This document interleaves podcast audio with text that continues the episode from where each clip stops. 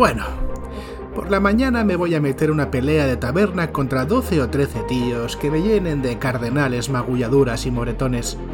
Luego más tarde me subiré una montañita o dos y me haré todo tipo de raspaduras y a lo mejor, no sé, sufro un poco de hipotermia. Y por la tarde me peleo contra un dragón que me chamusque un rato igual me mastica. Eso sí, todo eso con una sisticita fuera. Eso, eso sí que es fantasía, amigos. Hola a todo el mundo. Os doy la bienvenida a Level Up, un podcast ofrecido por Ediciones Shadowlands dedicado a Dungeons and Dragons y en el que te echaré una mano para acercarte al juego y empezar tus aventuras en sus mundos. Yo soy Nacho G. Master y hoy empezaremos a hablar del combate en Dungeons and Dragons. Pero antes de meternos en harina, me gustaría hablaros de nuestros queridos compañeros de Shadowlands que tienen en su página web en shadowlands.es barra levelup una eh, recopilación de todos los programas y también de los productos que tiene Shadowlands que se basan en Dungeons and Dragons quinta edición. Y por entrar y apuntarte en la lista de correo, ganarás un par de aventuritas, un par de Shadow Shots que usan Dungeons and Dragons como sistema y con las cuales pues tienes para varias horas de diversión rolera. Así que, bueno, pues yo creo que tienes mucho que ganar. Echa un vistacito. En los capítulos anteriores estuvimos hablando sobre el combate en Dungeons and Dragons. Hemos visto cómo se mueve y cómo actúa un personaje en combate y también cómo puede atacar a sus enemigos. No obstante, no hemos hablado todavía de qué pasa cuando el impacto eh, sucede, qué pasa cuando la flecha se clava, cuando la espada corta, qué pasa con el daño y la curación en Dungeons and Dragons. Pues bien, el daño es una medida de juego, es un componente abstracto que refleja el castigo que una criatura recibe cuando algún tipo de agresión le alcanza. Cuando estemos eh, luchando en combate y un ataque impacte a una criatura, o bien esta criatura no sea capaz de evitar una agresión a través de una, una tirada de salvación, entonces esta criatura potencialmente recibirá daño. El daño está siempre expresado en Dungeons and Dragons en una combinación de dados y de números. Son las tiradas de daño. Cuando un ataque impacte una criatura, o bien cuando ésta reciba daño de cualquier otra forma, deberán tomarse los dados de daño de este ataque o de esta fuente de, daño y eh, tirarlos y sumarlos a ver cuánto daño recibe eh, el objetivo en cuestión. Todas las armas y conjuros y efectos en general indican cuánto daño causan a una criatura que, esté en su lado malo, vaya. Como recordarás, cuando se causa daño con armas, armas naturales o sin armas, a la tirada de daño, que siempre vendrá indicada por el arma que se está usando o por la fuente o por el ataque que se está usando, deberá aplicarse el bonificador por característica correspondiente a este arma o este tipo de ataque. Los conjuros, sin embargo, no tienen por qué incorporar un bonificador de característica a menos que haya una regla que de manera explícitamente lo diga. Así una saeta de fuego causa un dado de 10 de daño de fuego, pero no se añade nada a no ser que algo nos diga que lo hagamos expresamente. Cuando hablamos de daño, como sabéis, estamos hablando de dados de daño o de cantidades de daño, pero eh, este, esta cifra total tiene que pasar todavía por un par de cosillas antes de poder sustraerla de los puntos de golpe de nuestro objetivo. Así que vamos a hablar de modificadores al daño. Para empezar, quiero hablaros de los impactos críticos, porque esto va a ser una fuente muy común de modificar el daño que causa un ataque. Los ataques que impactan al enemigo, es decir, una tirada de ataque que supere la clase de armadura del enemigo, causarán daño. Pero aquellos ataques que en su tirada de ataque obtengan un 20 natural, es decir, un 20 en el dado, habrán obtenido un impacto crítico. Esto quiere decir que el ataque impacta al enemigo automáticamente independientemente de los bonificadores que tenga el ataque y de la clase de armadura que tenga el objetivo. Pero es que además los dados de daño del ataque se doblan. Un ataque que debiese causar un dado de 8 causaría dos dados de 8. Un ataque que debiese causar 3 dados de 6 causaría 6 dados de 6. No se duplicarán, sin embargo, los modificadores eh, al daño en forma de una cifra concreta. Por ejemplo, si tienes una fuerza de 14 más 2 e impactas con tu martillo de guerra y haces un crítico, no tirarías, o sea, no, no causarías dos dados de 8 más 4, sino dos dados de 8 más 2. Los dados de daño se duplican, los modificadores al daño no. También duplicaremos los dados de daño adicionales que deban aplicarse a ese ataque concreto, por ejemplo, los dados que derivan del ataque furtivo del pícaro o del castigo del paladín. Sin embargo, los ataques que activen otras cualidades que requieran de una tirada de salvación no duplicarán el daño de estas otras cualidades activadas. Por ejemplo, el brujo infernal tiene una capacidad llamada arrastrar por el infierno que se activa con un ataque, pero no es parte del daño del ataque. De una manera similar, un veneno que se active cuando alguien eh, causa daño con un arma envenenada, pero que exija una tirada de salvación para ver su efecto, no aumentaría dicho efecto con un impacto crítico. Hay algunas capacidades que permiten a una criatura eh, lograr impactos críticos con resultados menores a 20, en estos casos, todos los efectos asociados a un impacto crítico se eh, logran también con ese resultado menor a 20. Lo más habitual es que sean pues los 18 o de 19, no mucho más. Hay otro elemento adicional que puede modificar la manera en que se causa daño, que es el tipo de daño. Normalmente el daño que se causa con armas o sin armas es de tres tipos, que es el daño contundente, perforante y cortante, que pues se eh, corresponde al daño que causan las armas los ataques que pueden aplastar o romper, aquellos que pueden perforar y penetrar la carne o aquellos que pueden causar cortes y laceraciones. Sin embargo, hay otros tipos de daño un poco más específicos y esotéricos. El daño de ácido, correspondiente por ejemplo al aliento de un dragón negro, o cualquier tipo de sustancia corrosiva y disolvente eh, que secrete una criatura o un hechizo, el daño de frío, eh, que es un daño causado a los tejidos o los materiales por una temperatura bajísima, como el aliento de un dragón blanco, el daño de fuego, que bueno, os lo podéis imaginar porque todo el mundo sabe lo que es el fuego, eh, de una bola de fuego o del aliento de un dragón rojo, el daño de fuerza, que no es el daño que causa la característica fuerza, sino daño causado por magia pura, que es un daño muy potente que supone un impacto sobre la criatura que lo recibe. El daño necrótico, que es típico de la magia nigromántica y las criaturas no muertas, es una especie de decadencia concentrada que degrada la materia, la pudre, acelera su descomposición. Es muy chunga. El daño psíquico es el daño que afecta a la mente y al ánimo de las criaturas. El daño radiante, tan típica en la magia clerical, es un tipo de daño causado por una luz tan intensa, tan potente, que es capaz de deshacer la materia. El daño de relámpago es, eh, bueno, daño eléctrico, que puede causarse por un eh, conjuro de relámpago, de invocar el rayo, o el aliento de un dragón azul.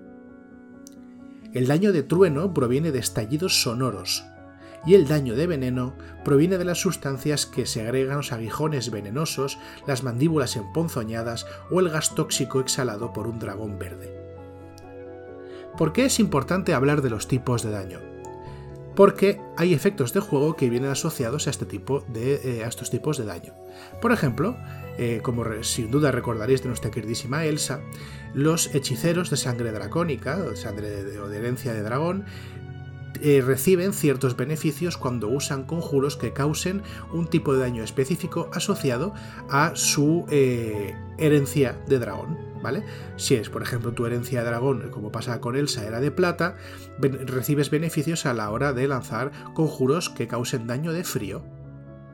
Además de eso, Em, hay algunas eh, capacidades de personaje, en concreto algunas dotes, que modifican lo que puedes hacer con armas que causen algún tipo de daño específico, cortante, perforante o contundente. Pero quizá la mecánica más extendida que hace referencia al tipo de daño es la resistencia y la vulnerabilidad. Algunas criaturas y ciertos objetos son muy difíciles de eh, dañar con cierto tipo de daño o al revés, son especialmente fáciles de dañar con determinado tipo de daño. una criatura u objeto que tenga resistencia a un tipo de daño concreto solamente sufrirá la mitad, solamente perderá la mitad de, de puntos de golpe cuando sufra daño de esta fuente. Al revés, una criatura o un objeto que sea vulnerable a cierto tipo de daño perderá el doble de puntos de golpe cuando sea impactado por ese tipo de daño. Una criatura, por ejemplo, que sea vulnerable al fuego, cuando se le causa daño de fuego, duplica los puntos de golpe que pierde por culpa de ese daño. Si tú eh, recibes 6 puntos de daño de fuego pero eres vulnerable, pierdes 12 puntos de golpe. Si recibes 6 puntos de daño de fuego pero eres resistente al fuego, lo que pasa es que en realidad pierdes 3 puntos de golpe. A la hora de aplicar la resistencia y la vulnerabilidad, tenemos que eh, tener la cifra completa de daño. Es decir, todas las reducciones, alteraciones, modificaciones que deban hacerse al daño son antes de aplicarse a los puntos de golpe de la criatura. Cuando se aplican los puntos de golpe de la criatura es cuando entra a jugar la resistencia y la vulnerabilidad. Además, diferentes eh, instancias de resistencia y vulnerabilidad no se aplican.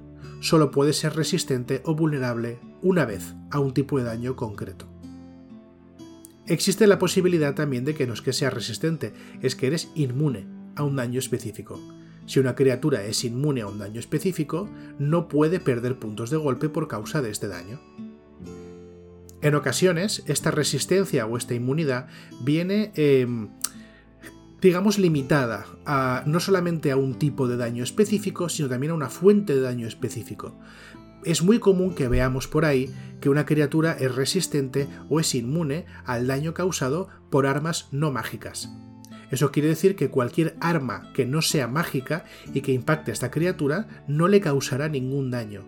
No obstante, eso no quiere decir que sea inmune a todo tipo de daño que haga este arma. Por ejemplo, una criatura que sea inmune al daño perforante, contundente o cortante que causen armas no mágicas no quiere decir que sea inmune a todo el daño perforante, cortante y contundente, sino solamente a aquel daño cortante, perforante y contundente que causen armas que no sean mágicas.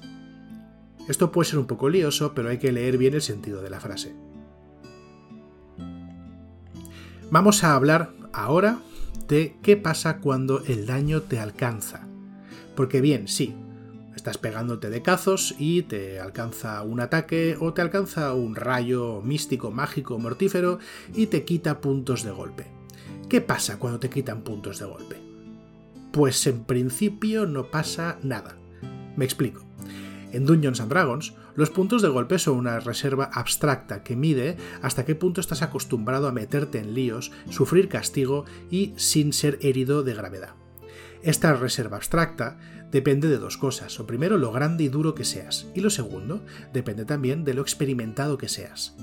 De manera que un personaje o una criatura con pocos puntos de golpe puede ser pequeña y frágil o bien puede no estar muy acostumbrada a meterse en este tipo de zorrerías.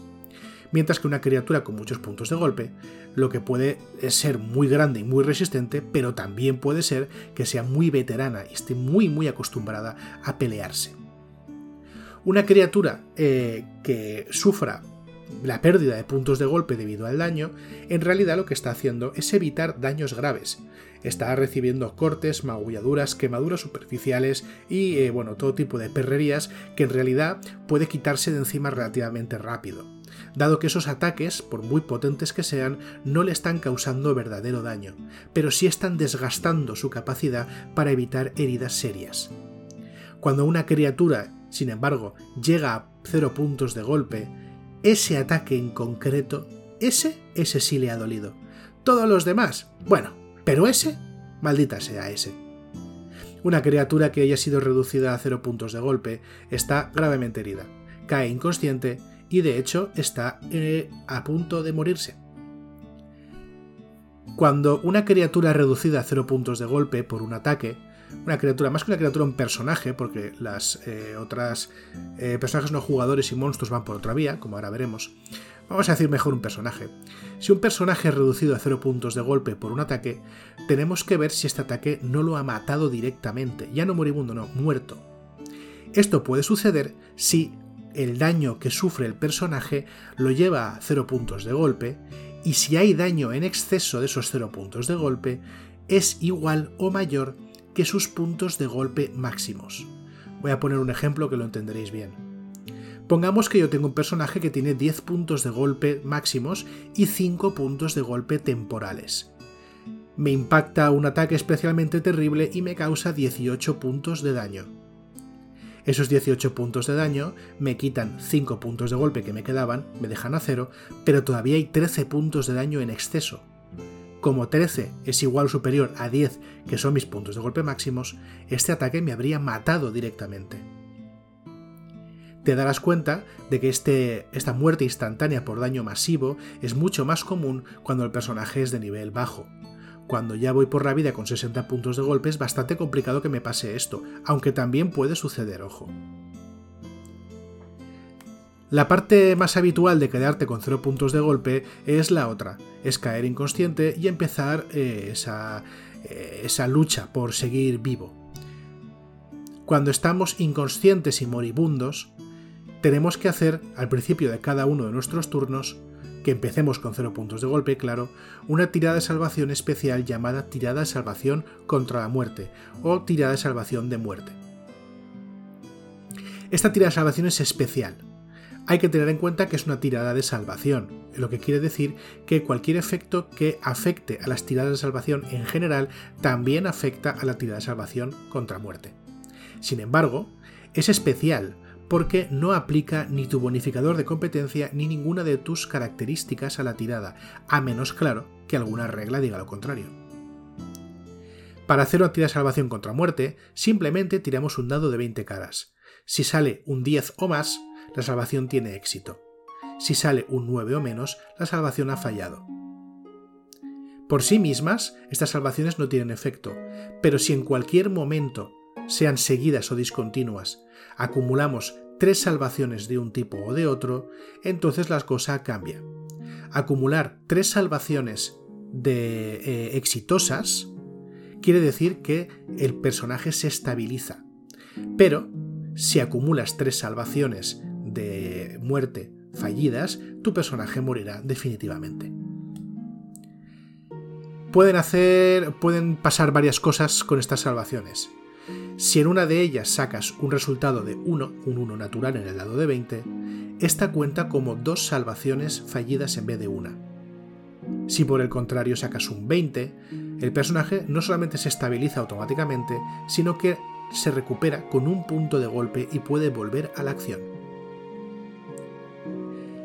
Si sufres más daño mientras estás eh, en este impasse entre la vida y la muerte, este, este daño cuenta como una salvación de muerte fallida. Si este daño era crítico por cualquier motivo, cuenta como dos salvaciones de muerte fallida. Además, ten en cuenta que estar, recibir daño cuando estás a cero puntos de golpe activará automáticamente la regla de daño masivo y muerte directa. Si la cantidad de daño que recibes es igual o superior a tus puntos de golpe máximos, morirás instantáneamente. Siempre que una criatura caiga a cero puntos de golpe, ¿tiene que quedarse en este momento, en este punto? Pues no necesariamente.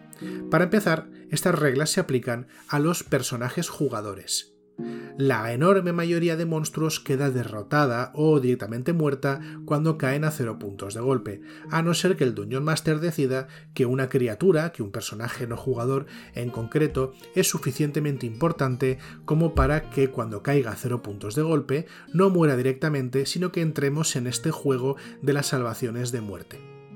Esto, como te digo, es una decisión que tiene que tomar el Dungeon Master para ver qué es lo que le parece más interesante en cada momento concreto. Hay algunas criaturas y monstruos especialmente importantes que, bueno, bien se merecen tener esta oportunidad. En segundo lugar, puede suceder que no queramos de situar a una criatura en este estado de entre la vida y la muerte o que no queramos matarla directamente. Así que existe la posibilidad de noquear. Para noquear a una criatura, cuando hagamos el ataque que lo reduzca a 0 puntos de golpe, si este ataque ha sido cuerpo a cuerpo, podemos decidir en el mismo momento de causar daño que esta criatura se quede inconsciente en vez de muerta. Una criatura inconsciente está a 0 puntos de golpe, pero una criatura noqueada, mejor dicho, está inconsciente, está a 0 puntos de golpe, pero eh, no está moribunda y no necesita estabilizarse. Una criatura que se estabilice desde estar a 0 puntos de golpe eh, lo que sucede es que deja de hacer tirada de salvación contra muerte y recuperará un punto de golpe después de un dado de 4 horas. Una criatura que esté moribunda puede ser estabilizada, aparte de por sacar tres, eh, tres, salvaciones positivas, tres salvaciones exitosas contra la muerte, por la acción de alguno de sus compañeros. Para empezar, recuperar cualquier cantidad de puntos de golpe estabilizará a la criatura, evidentemente, porque recibir un punto de golpe o más te saca de la inconsciencia y no tienes por qué seguir haciendo tirada de salvación contra muerte. Pero si no tienes a mano una fuente de curación fiable, siempre puedes intentar estabilizar a un compañero o a otra criatura. Para eso tienes que estar cerca de ella y hacer una prueba de sabiduría usando la competencia en medicina si la tienes contra una clase de dificultad de 10. Como sucedía, bueno, como ya, ya he dicho, una criatura estabilizada, recuerdo, no tiene por qué seguir haciendo tiradas de salvación contra muerte. Sigue a cero puntos de golpe y sigue inconsciente. Si sufre cualquier cantidad de daño, dejará de estar estable y volveremos al lío de las salvaciones de muerte. Una criatura estable que no sea molestada recuperará un punto de golpe tras un dado de 4 horas. A menos evidentemente que sea curada primero. Vamos a ver qué pasa cuando ya te han hecho daño, cuando hemos pasado ya por este trance de estar entre la vida y la muerte y eh, ya estás tranquilo, han dejado de pincharte con cosas y te quieres curar. La curación en Dungeons and Dragons se lleva a cabo mediante los descansos. Bueno, los descansos y cualquier tipo de efecto o magia curativa que te permita recuperarte más rápido. Pero vamos a suponer que tu, grupo, tu personaje por cualquier motivo, no puede curarse más que con descansos. Pues bien, en Dungeons and Dragons tenemos dos tipos de descanso. El descanso corto y el descanso largo. Un descanso corto exige que el personaje esté en un momento y en un lugar donde no tiene por qué llevar a cabo acciones peligrosas o estresantes. Cuando tiene un momento para sentarse, tomar aliento y recuperar sus heridas, puede estar una hora al menos haciendo un descanso corto. Durante este descanso corto, los personajes pueden gastar sus dados de golpe. Acuérdate, cada nivel de personaje te da un dado de golpe. ¿Qué tipo de dado de golpe depende de la clase en la que has avanzado ese nivel? Algunas clases tienen dado de 8, la mayoría, algunas pocas tienen un dado de 6, otras tienen un dado de 10 y el bárbaro tiene un dado de 12. Cuando haces un descanso corto, puedes gastar cualquier cantidad de dados de golpe. Cualquiera es cualquiera. 0, 1, 2 hasta tu máximo por nivel. A cada uno de estos dados de golpe se le sumará tu bonificador de constitución y el resultado serán los puntos de golpe que recuperas en ese descanso. Además, tras un descanso corto, muchas clases recuperan ciertos recursos que se gastan y se recuperan con un descanso corto. Un descanso largo eh, exige mayor, eh, mayor tranquilidad, por así decirlo, porque requieres 8 horas para poder completar un descanso largo, de las cuales al menos 6 tienen que ser de sueño. Después de estas 8 horas en las que estás haciendo actividades tranquilas, relajadas, incluyendo dormir, y por tanto tienes que estar en un lugar donde puedas llevar a cabo este tipo de descanso, recuperarás todos tus puntos de golpe perdidos, la mitad de tus dados de golpe máximos, y además recuperarás todos los recursos que hubiese gastado tu personaje y que se recuperen durante un descanso corto o durante un descanso largo. Hay que tener en cuenta que solamente puedes llevar a cabo un descanso largo cada 24 horas. Ya hemos visto cómo te dañan, hemos visto cómo te puedes quedar groggy entre la vida y la muerte y también hemos visto cómo te puedes curar. Vamos a hablar de un par de cosillas más relacionadas con el daño que considero importantes. Para empezar, hablaremos de los puntos de golpe temporales. Algunos conjuros y capacidades específicas confieren puntos de golpe temporales a una criatura o a un personaje. Los puntos de golpe temporales tienes que imaginártelos como una especie de barrera del daño, una especie de escudo, una especie de reserva de absorción que eh, se pierde antes que tus puntos de golpe reales. Cuando tienes puntos de golpe temporales y recibes daño, eh, pues los eliminas primero, estos puntos de golpe temporales, antes de acceder a tus puntos de golpe normales. Si tienes, por ejemplo, 10 eh, puntos de golpe temporales y te hacen 13 puntos de daño, los primeros 10 puntos de daño se comen los temporales y a tus puntos de golpe reales solo llegan esos 3 de daño. Los puntos de golpe están separados de tus puntos de golpe actuales, así que pueden excederlos, eh, bueno, pues sin límite en realidad. Lo que sucede es que no puedes recuperar puntos de golpe temporales mediante curación, ni tampoco puedes acumularlos de dos fuentes distintas. De esta manera, si ya tienes puntos de golpe temporales procedentes de una fuente y recibes puntos de golpe temporales procedentes de otra fuente distinta, deberás decidir si te quedas con los que tenías o con los nuevos. Pero en ningún caso se acumulan. Los puntos de golpe temporales no son puntos de golpe de verdad, con lo cual no pueden estabilizarte cuando estás a cero puntos de golpe en el suelo moribundo. Sin embargo, recibir estos puntos de golpe temporales sí actúan como un escudo contra el daño, de manera que si estás en el suelo, agonizando, y recibes más daño, primero se eliminarán de esa barrera de daño de los puntos de golpe temporales los puntos de golpe temporales se consumen, perdón, se mantienen hasta que se hayan consumido, hasta que el efecto que los otorgó permanezca activo o, en todo caso, hasta que completes un descanso largo. Diciendo todo esto, uno cabría pensar que mm, solamente te pueden hacer daño las armas, los conjuros y este tipo de cafradas que te hacen los enemigos para, no sé, estabilizarte, sí, es justo eso, para ensartarte y hacerte alaste en una hoguera, pero esto no es especialmente cierto porque hay un montón de cosas en el mundo de Dungeons and Dragons que te puede hacer pupita loca. Para empezar, vamos a hablar de lo malo que es aterrizar violentamente después de una caída considerable. Daño por caída. Las reglas de Dungeons and Dragons nos dicen que una criatura que caiga, eh, o bien se tire, o bien caiga incontroladamente, sufrirá daño igual a un dado de 6 de puntos de daño contundente por cada 10 pies de caída, con un máximo en todo caso de 20 dados de 6, que no es ninguna tontería.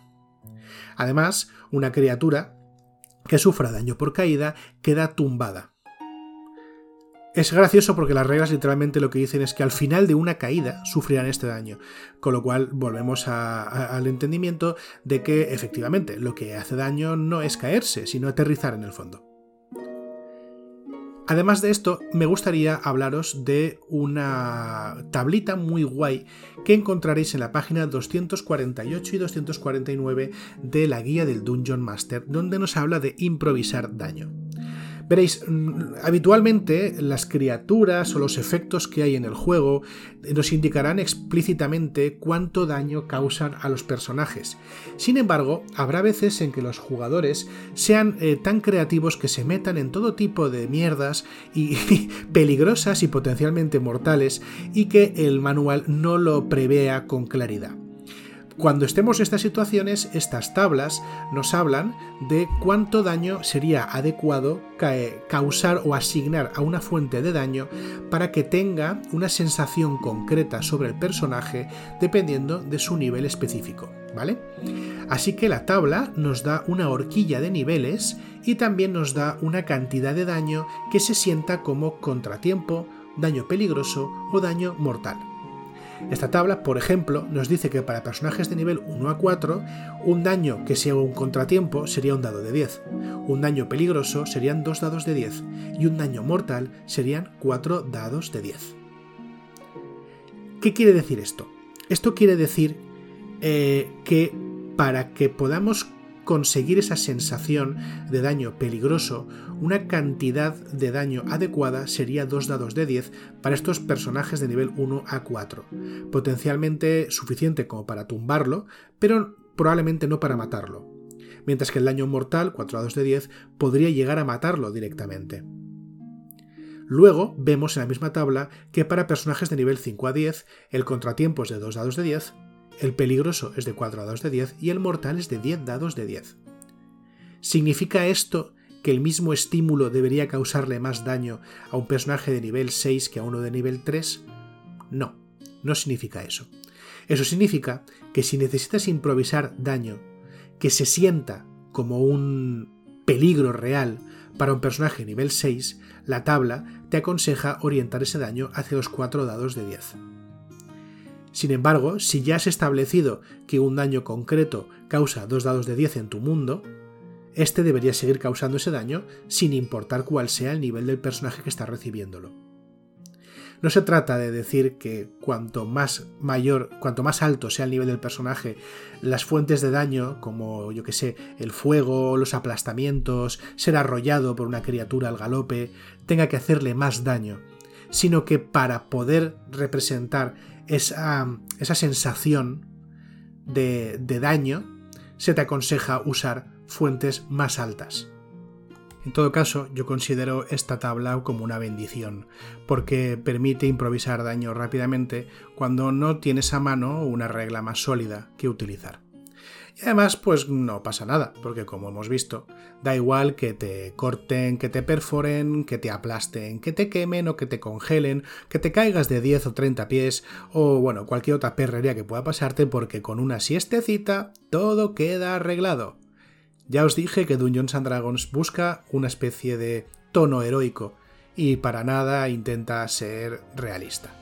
Así que con esto me despido y os cito aquí la semana que viene.